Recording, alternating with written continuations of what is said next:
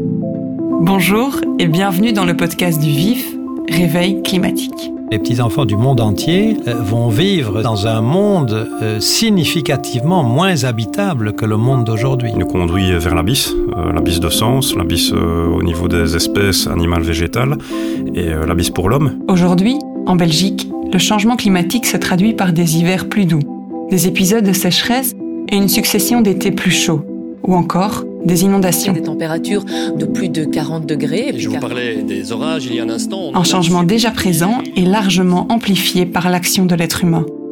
Un changement que lui seul peut ralentir. Osons l'espoir, osons l'utopie. À ceux et celles qui se sentent parfois dépassés par cet immense défi. Soyons disruptifs, soyons inventifs. Pour ceux qui entendent l'urgence mais ne voient rien évoluer dans leur quotidien.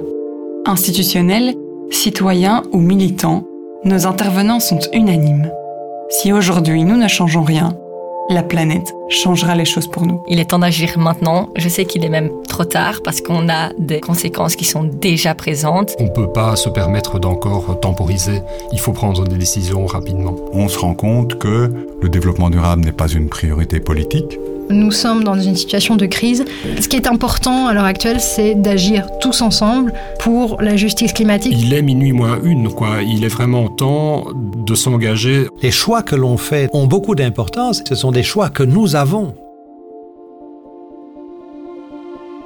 Je suis Anne-Sophie Bailly, rédactrice en chef du VIF l'Express.